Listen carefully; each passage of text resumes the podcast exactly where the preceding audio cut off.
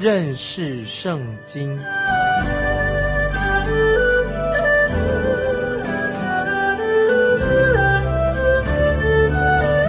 认识上帝的话，把上帝的话带到全世界。本节目是由认识圣经机构和环球广播电台联合制作，欢迎收听。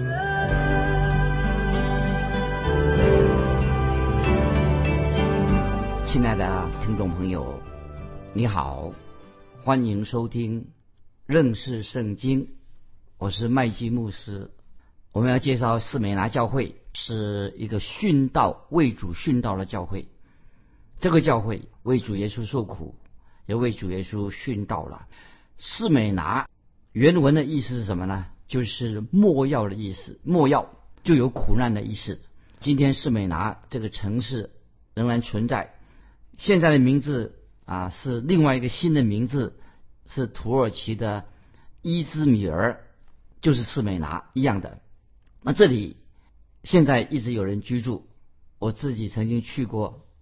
伊兹梅尔就是士美拿这个地方，我去拜访早期教会的遗址，就住在这个伊兹美尔，就是士美拿这个地方。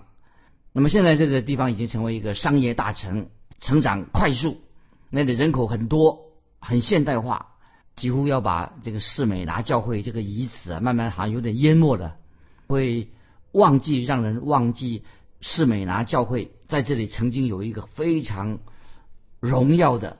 一段历史。今天的士美拿啊，是一个很大的港口城市，是亚洲可以说是一个秀丽的城市之一。圣美拉教会的历史啊，我们可以追溯这个关于圣美拉教会的历史啊，可以追溯到主前两千年。那个时候啊，是迦南赫人的城市。那么他把圣美拉这个城市建造在山坡上。后来亚历山大大帝，希腊亚历山大大帝就把斯美拉这个地方开发成一个美丽的城市。那么在主后一百五十五年，注意这个比较重心，一百五十五年，士美拿的教会的一个主教名叫波利加，波利加主教，他是使徒约翰的学生。那么他就殉道了。说在主后一百五十二年，一个主教波利卡在这里殉道啊，是活活的被烧死。那么，在基督教的历史里面，施美拿刚才已经说过是一个苦难的意思。那么，主耶稣对施美拿教会的的信写的信，说到他知道啊他们的患难，也知道他们的贫穷。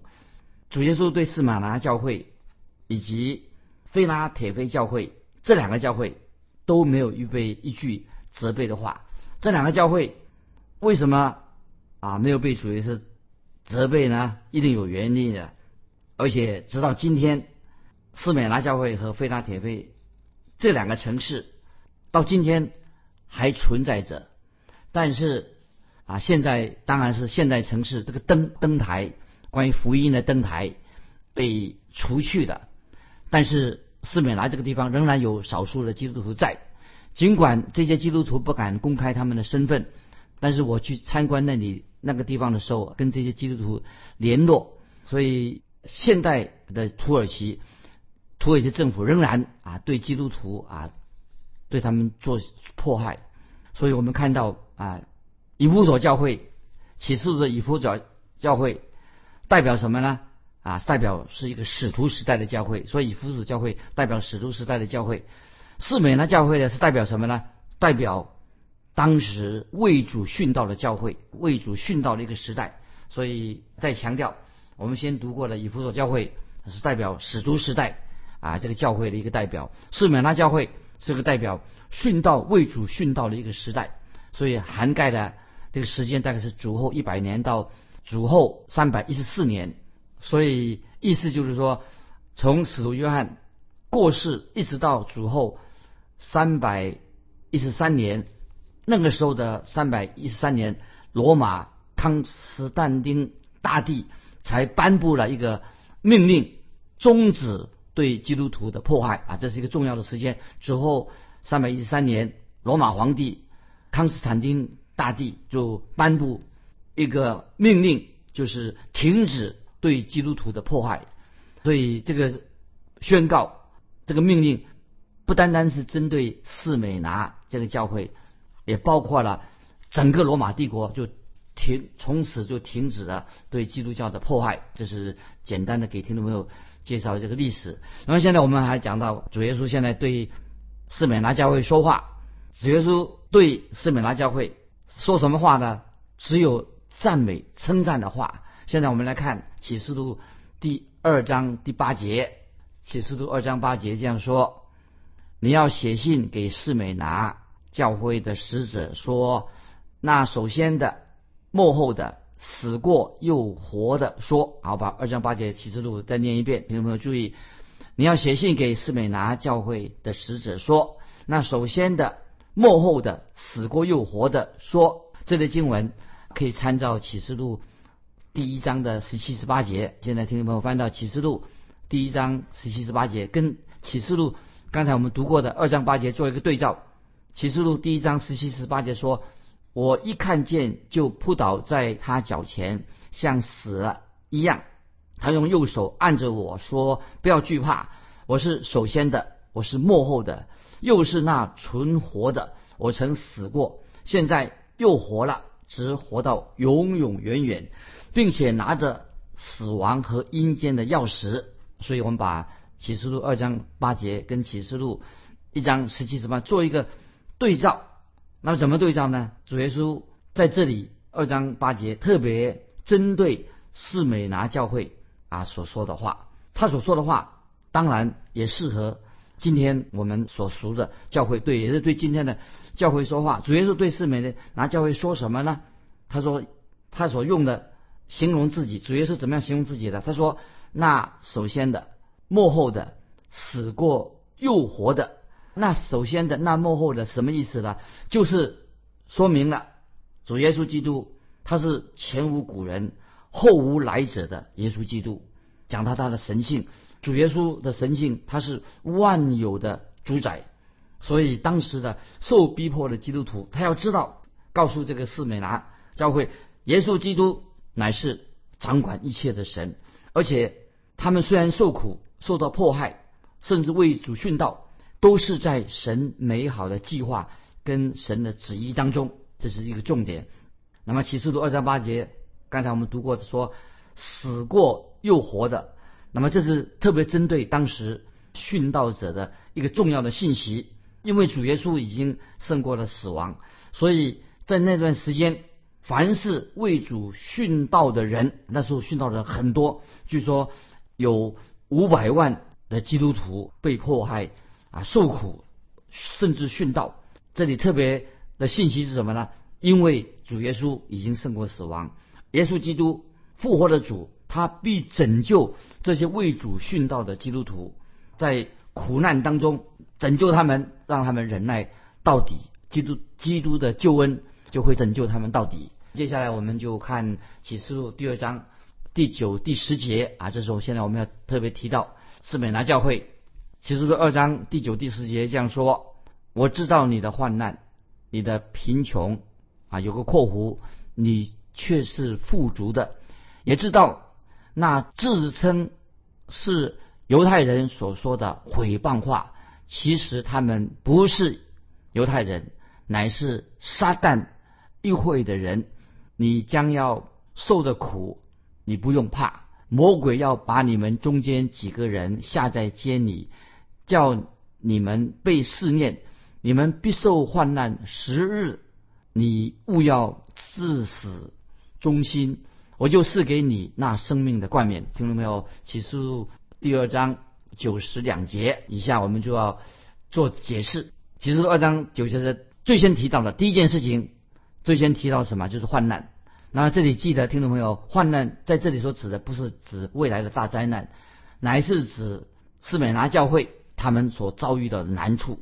就像他们面对要面对罗马帝国，他们曾经迫害教会。虽然那时候的基督徒受到迫害，但是并不是。啊，所谓的启示录的后来的讲了大灾难。今天我们基督徒所遭遇的困难、受到的逼迫，不能够说啊这是大灾难，时代到了，我们不能这样说。所以当时士美拿教会，他们这些殉道为主殉道的，为主耶殉道，他们为主耶受苦，但是他们虽然受苦，甚至要殉道，他们仍然在患难当中坚信不疑，他们信仰很坚固，遇到困难他们能够站立得住，这是我们基督徒要学习。第二，刚才我们读起初的二章九节时说，我知道你们的贫穷。你是确是富足的。第二，这个这两节经文呢，讲到贫穷，确实讲到他们当时的基督徒的物质上的缺乏。我们知道初代教会大部分那些信徒都是属于这个贫穷阶级。那么如果有钱人他一旦信主了，他们就会也是把财产呢捐出来，或者甚至会被查封了。那么所以启示录二章九的说：“我知道你们的患难，知道你们的贫穷。”你却是富足的，这是知道当时的斯美拿教会他们的状况。那么这什么意思呢？既然财产被充公了，他们是贫穷的，但是他们却是富足的。哪里富足呢？就是讲当时的斯美拿教会的信徒，他们在灵里面，在属灵上，他们是一个非常富足的人，因为神赐给他们属灵方面的很大的祝福。所以，听众朋友，我们要留意斯美拿教会。他跟后来的老底家教会就做这个对比，斯美拿是一个属灵祝福很丰富的教会，后来的老底家教会呢啊是一个做了一个对比啊，但是老底家教会主耶稣曾经责备老底家教会说什么呢？你以为你是富足的，却不知道你是贫穷的，是一个对比。所以主耶稣称赞斯美拿教会，对老底教。大教会却是做一个责备，你以为你是富足的，却不知道你是贫穷的。所以我自己啊，我个人有这样的机会到去到不同的教会啊，为主耶稣做见证讲道。曾经有一个牧师，我碰到一位传道人啊，这教会的牧师，他对我说：“他说他自己教会当中啊啊有哪些有名望的人很有名啊？他说我们教会里面呢，有些人呢他是很有钱的，赚钱赚的很多，但是我并不羡慕他们教会有这样的人。但是为主殉道的教会四美拿教会。”他们虽然四美拿教会教会当中有人为主殉道舍命，但是他们并没有因此而吹嘘啊吹牛啊，觉得他们了不起。我们知道斯美兰教会，它就是一个很多奴隶的奴教会的成员都是奴隶比较多，包括陶家的奴隶啊，或者那些本来是奴隶已经得到自由的奴隶，都可以说斯美兰教会是一个穷苦人家的一个教会啊。也许当中还有人是因为信了耶稣。家产已经没有了，但是主耶稣称赞这个四美拉教会。那接着我们看启示录二章九节十节当中又提到什么呢？他说：“那自称是犹太人所说的毁谤话，乃是撒旦议会的人。”注意，这个四美拿教会还出现这种人。第三点，这个启示录九章十节说：“那自称是犹太人所说的毁谤话。”接着说，这些人什么？乃是撒旦议会的人。这节经文的意思是指什么呢？就是说，斯美拉教会当中有些犹太人他已经归主了，那些人是真正是才是真正的犹太人。但是斯美拉那个地方有些人自称为是犹太人所说的毁谤话，就是表示说那些人是什么？是撒旦跟撒旦站在一起的，不是真正的犹太人。所以在罗马书九章六节，保罗这样说过。他说，并不是从以色列生的都是以色列人，所以九章节保罗说，不是从以色列生的都是犹太人。那么，一个真正的犹太人，不是因为他的出生在哪里，或者出生在犹太人家庭，而是指什么？真正的犹太人是讲他们的信仰，就是他们的信仰，信仰才是他们犹太真正犹太人的一个记号。所以神说啊，以色列人的祖先啊，一些在圣经里面。曾经神这样说：以色列人的祖先，他们的祖先是什么？是将亡的亚兰人。以色列人的祖先啊，之前他们是什么呢？是将亡的亚兰人啊。听众朋友可以参考《生命记》二十六章第五节。这个时候，我们知道四美拿教会这些附近也有很多犹太人住在四美拿这个城市里面，但是这些犹太人呐，已经融入了当地的文化，也丢弃了他们对耶和华旧约圣经的信仰。他们虽然嘴巴说他们是犹太人。但是他们却已经离弃了信仰，所以斯美拉教会这里所说的，他们就就不算是真正的犹太人。那么我们也知道，之前在第二次世界大战之前，在德国啊，在世界各国，很多人这些犹太人，他其实他们已经放弃了他们的信仰了。所以我们可以说，历代以来，只有少数的犹太人才是属于神真正的百姓，并不是犹太人就是神的百姓，那是真正信神的人，信耶和华神才是真正神的百姓。那么我们继续看这个启示录，刚才我们所念过的第九节、第十节，第四点。要解释这个经文，告诉我们说，你将要受的苦，你不用怕。第四点，我们看刚才我们读过的启示录二章八节九节，你将要受的苦，你不要怕。那这是什么意思呢？就是这个时候，主耶稣特别鼓励在受逼迫当中的基督徒，斯米拿教会，因为他是为主殉道，受逼迫的基督徒，这是在主耶稣第二次在启示录当中鼓励他自己。属他的儿女。那么从教会历史当中，我们知道，包括这个士美拿教会，那些人在受苦的时候，甚至在他们殉道的时候，他们仍然能够唱赞美神的诗歌。这个是教会历史告诉我们，受到教会受到逼迫的时候啊，他们为主做见证，在殉道的时候受苦的时候啊，仍然唱歌唱诗歌赞美神。那么我们继续回到启示录第二章第九第十节，他说魔鬼。要把你们中间几个人下在监里，那什么意思呢？那么这些经文以后啊，我们会读到斯美拿教会所发生的，在这里哈说魔鬼要把你们中中间几个人下在监，什么意思呢？这里已经说清楚了，这里所指的什么意思呢？就是斯美拿教会的基督徒他们受苦了，谁要为斯美拿圣徒他们受苦负责任呢？那么有时斯美拿教会。也许当中，也许有些信徒，他们受苦的时候，受逼迫的时候啊，他们会把责任归给说啊，这些人是被神利用了。他们为什么他们受苦了？被那些魔鬼利用的人啊，或者说他们归咎说啊，这个环境环境让我们受苦。但是记得在启示录二章第九节第十节所说明什么呢？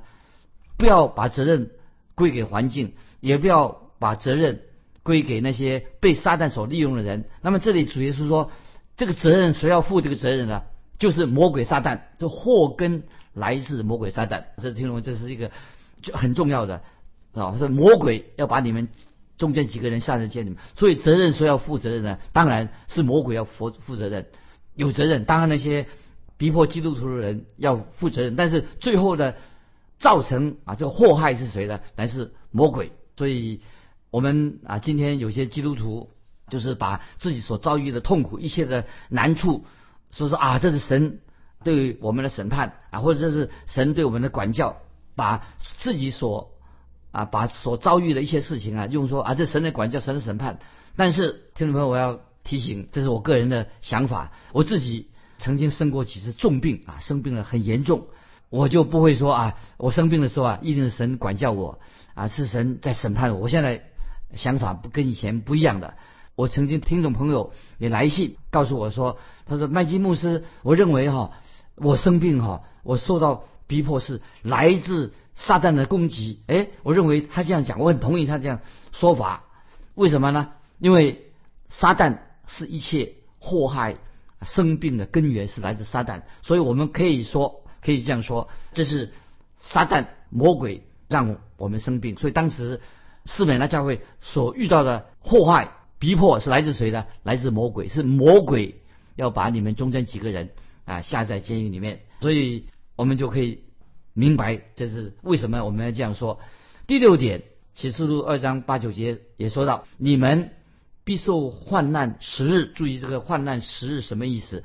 那不是讲他们啊受到斯美那教会有十天。受到十十十个日子，十天受到罗马教皇啊，罗马皇帝的逼迫是什么意思呢？就是可以说有十个时期，基督徒将会受到严厉的逼迫啊。我们可以举个例子说，主后六十四到六十八年，我们知道保罗就在尼诺皇罗马尼罗皇的时候啊，他被他殉道了。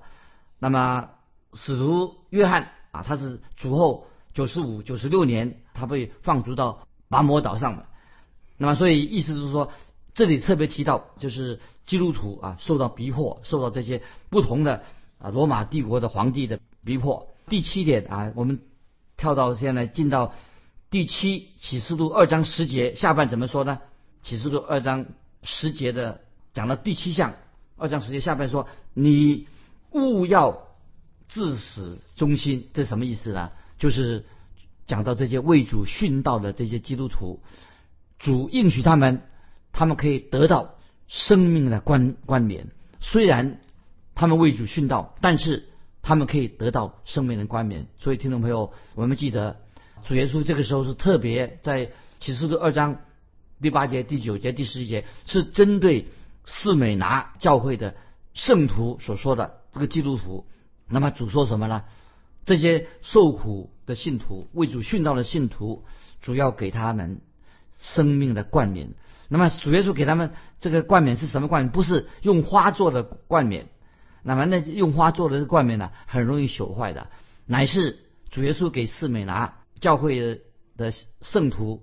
给他们什么样的冠冕呢？乃是存到永远的冠冕啊！这是不一样的啊！神为那些曾经为主受苦、为主殉道的信徒预备了一个特别的冠冕，所以我认为这是对很多很虔诚的圣徒，我们都可以得到一个很大的安慰。虽然在地上受苦、受到迫害，但是我们终于会得到什么？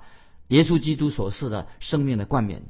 所以，亲爱的听众朋友啊，这里我要给听众朋友的鼓励：你没有为主受过受过苦，你要记得，你为主受苦的时候，你会得到生命的冠冕。有时你在基督徒，你现在你在受苦的时候啊，不要怀疑说：哎呀，主现在有没有顾顾念我？那么主既然顾念我的话，为什么我会受苦呢？但是，听众朋友，我们要记得，在永恒里面，主耶稣已经。为你预备的上好的奖赏，一个受苦的基督徒，为主殉道的基督徒，啊，神会给他上好的奖赏，就像斯美拿啊教会为主受苦的圣徒。所以，听众朋友，如果你有为主一同受苦的经历，为主受苦了，为主受到逼迫，不要忘记，你一定会得到主耶稣将来给你的奖赏。这时候，我现在特别要引用。新约雅各书一章十二节，听众朋友把雅各书新约雅各书记起来。一章十二节说：“忍受试探的人是有福的，因为他经过试验以后，必得生命的冠冕。这是主应许给那些爱他之人的。”那这个经文我再念一遍：雅各书一章十二节，忍受试探的人是有福的，因为他经过试验以后，必得生命的冠冕。这是主。应许给那些爱他之人的，所以生命的冠冕什么意思呢？就是受苦的基督徒，他们会为主耶稣活得更有光彩。所以，对于今天有的圣徒，他身身体软弱，或者他正在为主受苦，这些基督徒对受苦的基督徒来说是何等荣耀的盼望！听有没有记得这个经文？然后我们继续看启示录第二章。第十一节，现在我们跳看到启示录第二章十一节怎么说？圣灵向众教会所说的话，凡有耳的就应当听。得胜的必不受第二次死的害。注意这些经文，呃，简单给听众朋友做一个解释，什么意思呢？圣灵向众教会所说的话，凡有耳的就应当听。得胜的必不受第二次死的害。这个怎么解释呢？第一个啊，我们的解释是说，听众朋友，你要听到圣灵现在正在对你说话。听众朋友，现在圣灵对你说话，那么你明白圣灵神的圣灵对你说话吗？那这里说什么话呢？他说第二次的死啊，这里说必不受第二次的死。注意这个第二次的第二次的死什么意思呢？曾经有一位穆迪布道家穆迪说，只生过一次的人，就是你出生过一次。那么你将会死两次，因为你没有信主，你你生过出生过一次，你要要将要死两次，就是你肉体的死亡，还有在灵魂的死亡要死两次。但是呢，一个人他生过两次，什么意思呢？就是他被父母生下来的，生过一次，又为什么又生过两次？他已经信主了，重生了。生过两次的人，他只要。只有一次的死亡啊，所以已经重生的基督徒，他已经出生，包括他出生跟重生了，他生过两次了，他只要死一次。这里我再说啊，如果一个圣徒被提到天上，意思就是说，在他有生之年，他是一个基督徒，他已经被提到天上的，他就不要再死了，因为他还活着的时候，主耶稣已经来了，那么已经再来了，他就被提到天上的，所以他就不会遇到，就只一次就不会可以不要死了。意思是说，那样的基督徒就不会经过第二次的死亡。这里最后的结论就是说。第一次的死就是讲肉体的死，第二次的死是讲我们灵里面永远的死亡。灵里的死什么意思呢？就是我们永远与神隔绝。所以一个基督徒他已经信主的，归向主耶稣基督的重生了，他就会不会经过第二次永远的死亡了。今天我们就分享到这里。最后给听众朋友提一个问题，欢迎你来信做一个简单的回答。斯美拿教会是一个。